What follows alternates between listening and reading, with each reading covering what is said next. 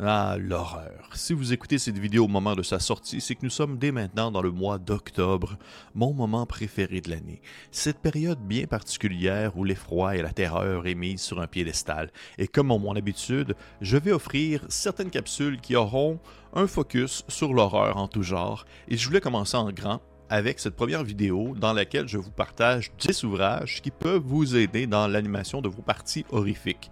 10 livres qui peuvent a priori avoir été conçus pour un système ou une gamme précise, mais qui, selon moi, présentent tout de même des ressources très intéressantes, utiles, peu importe le jeu que vous jouez.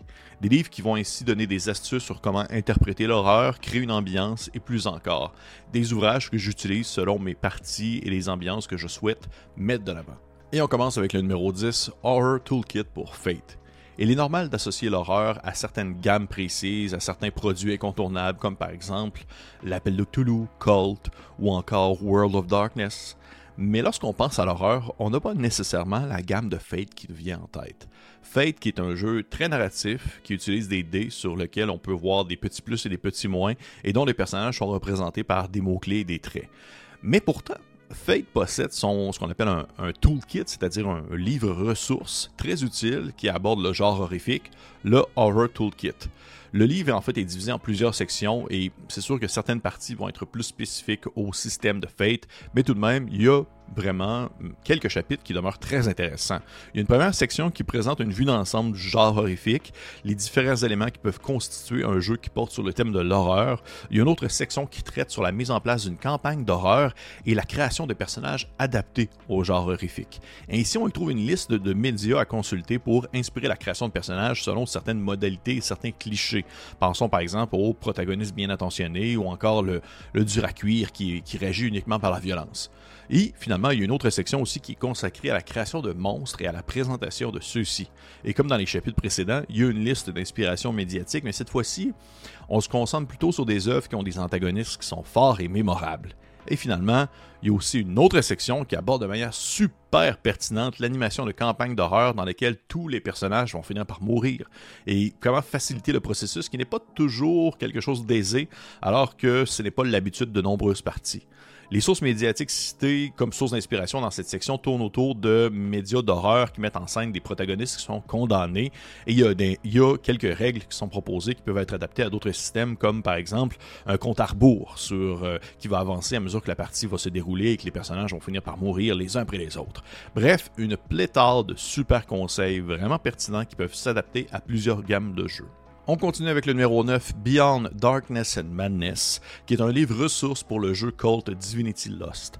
Cult est un PBTA reconnu pour son univers sombre et son système narratif. PBTA est un Powered by the Apocalypse, mais ce gros ouvrage de 296 pages et plus est destiné aux maîtres de jeu et surtout bien pertinent même en dehors du contexte de Cult. L'ouvrage en fait décrit les responsabilités générales du maître de jeu et lui fournit des outils pour organiser des sessions de jeu efficaces et présenter des récits horrifiques il y a aussi, euh, en fait, certaines inspirations pour développer des récits captivants, des personnages intrigants et des décors personnalisés. Il y a une première partie du livre qui aborde les différents aspects et niveaux de la construction d'une intrigue, comment maintenir la narration à la table et hors de la table, et comment respecter ses propres scénarios sans pour autant limiter les différentes initiatives des joueurs, parce qu'on sait que ceux-ci, même, ils vont pas nécessairement aller dans le sens qu'on veut. La deuxième partie du livre va plutôt aborder l'atmosphère. Ça va proposer un examen approfondi des différents thèmes de l'horreur, ainsi que les inspirations et les techniques pour les utiliser afin d'améliorer l'expérience narrative. Plus précisément, on aborde différents aspects horrifiques qui sont très spécifiques à Cult. On parle par exemple de l'horreur corporelle, l'horreur de la violence extrême, l'effroi existentiel, le traumatisme et encore aussi ben, un peu l'horreur sexuelle. L'ouvrage, en quelque sorte, veut prouver une certaine profondeur à la philosophie qu'on peut souvent associer à Cult, c'est-à-dire soyons aussi transgressifs et horribles que possible. Ces certains sujets quand même abordés dans Cult ne sont tout simplement pas le genre de choses qu'on peut doucement faire couler sur la table sans vraiment euh, avertir un peu les, les, différents joueurs et joueuses présents.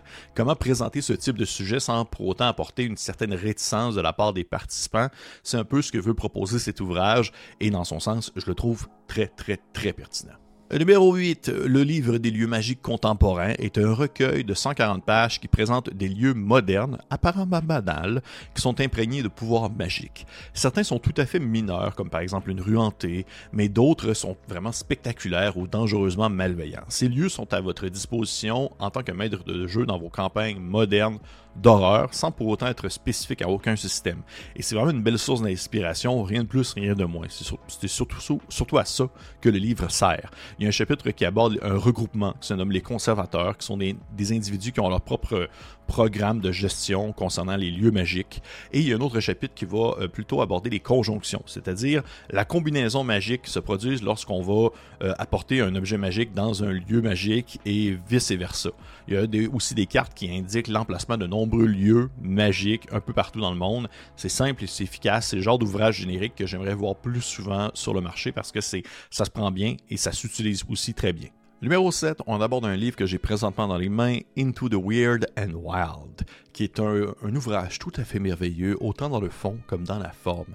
Into the Weird and Wild, en fait, c'est un livre avec des mécaniques OSR génériques, mais qui sont spécifiquement pour ceux et celles qui cherchent à incorporer le concept de la nature, l'horreur, le danger qui peuvent représenter les espaces sauvages, les paysages sombres, les étendues de forêt et les marais, les endroits vraiment en dehors des villes où euh, dans l'obscurité se terrent des menaces indescriptibles, tout en étant très spécifique parce que justement ça demeure très horreur naturelle, le livre possède une quantité incroyable d'idées, de tables aléatoires, de pistes de scénarios, tout tout, tout, tout dans ce livre est utilisable dans une partie, un tant soit peu vous désirez exploiter, explorer l'horreur dans les bois sombres et dangereux. Des monstres, bien sûr, c'est bien entendu, mais aussi des règles de survie, des plantes, des factions, des objets magiques, des descriptions de lieux préétablis pour une exploration à la euh, X-Crawl, explorer des hexagones, des maladies, des dangers, Et j'adore le thème, en fait. Moi, j'aime beaucoup, beaucoup l'horreur folklorique, l'horreur qui va toucher beaucoup à l'espace sauvage.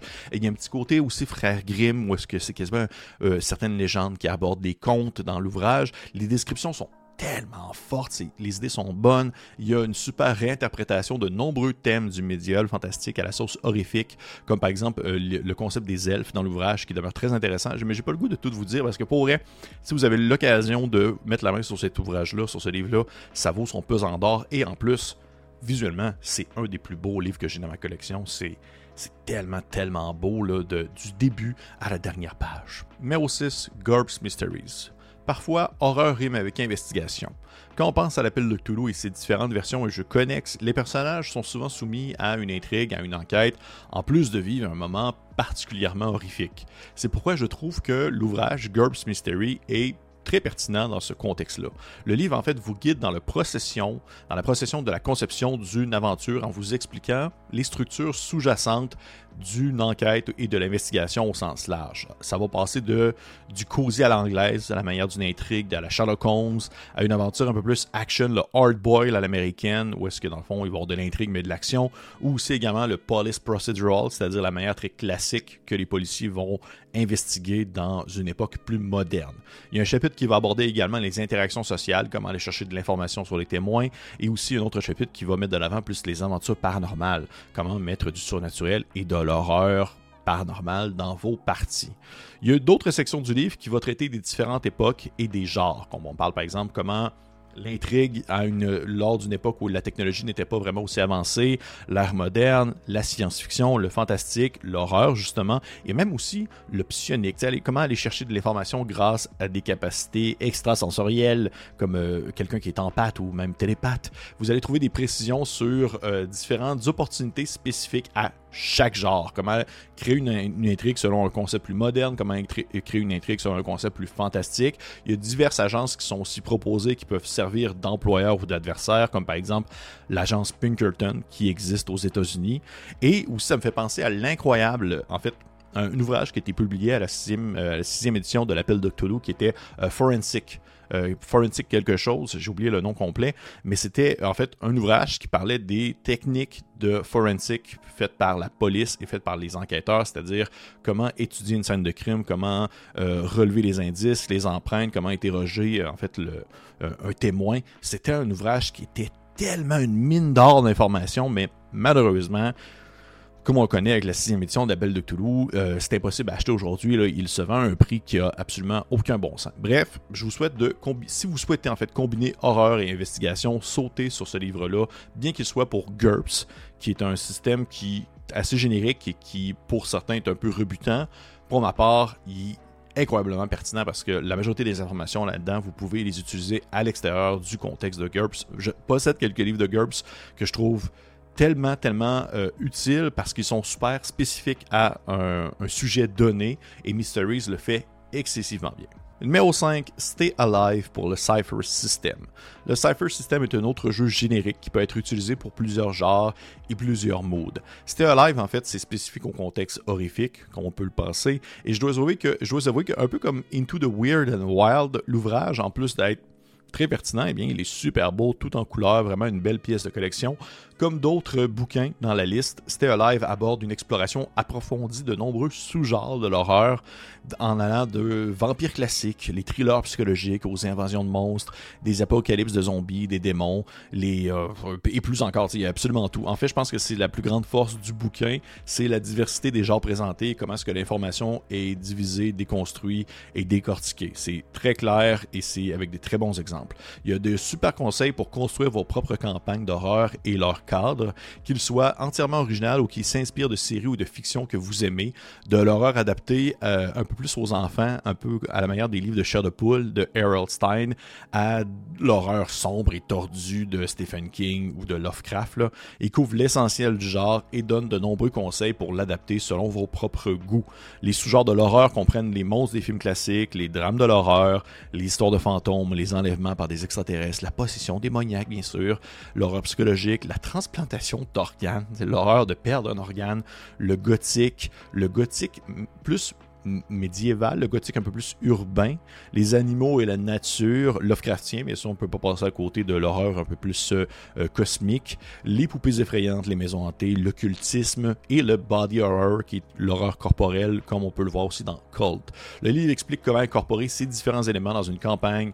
De jeu de rôle et inclut une liste de sources d'inspiration pour chaque sous-genre. Pour vrai, il y a du stock dans cet ouvrage-là. Stay Alive aborde la question du mélange d'éléments provenant de différentes sources afin de créer un cadre unique et mélanger ainsi les genres, comme par exemple l'horreur et la science-fiction avec Alien ou Event Horizon, ou l'horreur avec le concept des super pouvoirs et des super capacités comme Carrie ou Scanner. Et finalement, le livre ne se limite pas à des conseils pour le maître de jeu, et ça c'est vachement cool. Il y a des astuces qui sont beaucoup plus spécifiques pour les joueurs, comment ceux-ci peuvent améliorer l'ambiance autour de la table, comment est-ce qu'ils peuvent se préparer euh, pour une partie qui va être un brin plus horrifique, et d'autres petits trucs qui sont beaucoup plus orientés vers ceux qui ne sont pas derrière l'écran de jeu. Et on va terminer cette vidéo-là pour aujourd'hui. En fait, euh, vous allez voir la prochaine, prochaine vidéo, la partie 2, va aborder les, livres 4, 3, 2, 1 et aussi une petite mention honorable pour un ouvrage qui aborde l'horreur en jeu de rôle, mais qui n'est pas vraiment spécifique aux conseils et astuces. Mais vous allez voir, ça va être tout de même très intéressant. J'aimerais savoir vos commentaires. Si vous, vous avez des livres que vous considérez incontournables, peut-être qu'il y a des livres qu'on va retrouver dans la partie 2 euh, de la vidéo. Euh, ça reste à voir. Mais bref, je vous souhaite un merveilleux mois d'octobre, des parties horrifiques. Dites-moi en, commentaire s'il y a des games que vous préparez qui sont vraiment plus orientés vers l'horreur et la terreur. Et si vous avez des, conseils à me donner, si vous avez aussi besoin peut-être de scénarios, d'idées de scénarios, ça va me faire plaisir. Pour moi, c'est mon moment de l'année que je préfère. Et pour les autres, on se dit à la prochaine.